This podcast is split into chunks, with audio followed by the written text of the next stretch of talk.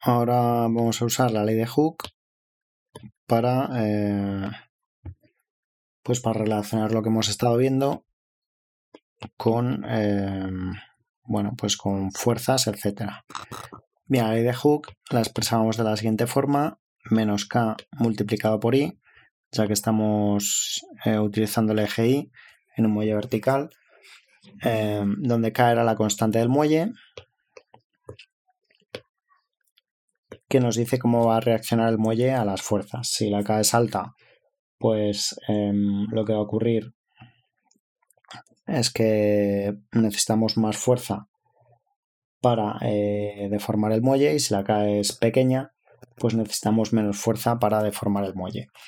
Bueno, pues partiendo de esta expresión eh, y de la segunda ley de Newton, la fuerza es igual a masa por aceleración Aquí tenemos una masa m que está oscilando en este muelle.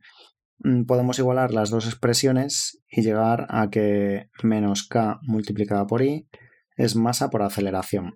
La aceleración en el muelle la hemos calculado anteriormente y habíamos dicho que la aceleración era menos omega cuadrado multiplicado eh, por i.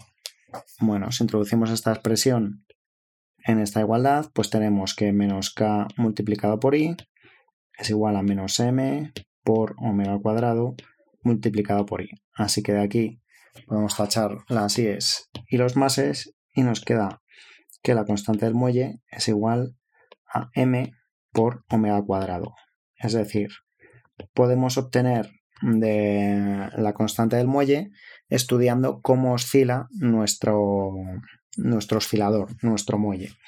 ¿Vale? Recordemos que la frecuencia angular es 2pi partido por t, ¿vale? Introduciendo esta expresión en la de la constante del muelle, pues tenemos que k es igual a la masa multiplicado por 4 pi cuadrado dividido por el periodo.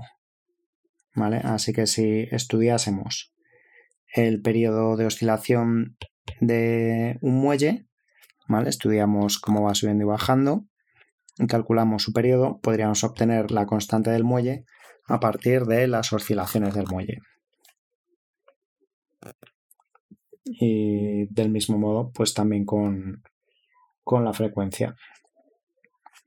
Ya que la frecuencia es la inversa del periodo, pues podríamos eh, hacer también cálculos y a partir de experimentos sin necesidad de utilizar dinamómetros ni fuerzas, eh, sino estudiando las oscilaciones del muelle, pues podríamos calcular la constante de dicho muelle. Mm, y viceversa también. Pues a partir de la constante del muelle podemos saber o podríamos conocer en función de la masa que hemos colgado, pues cuál va a ser el periodo de oscilación, por ejemplo.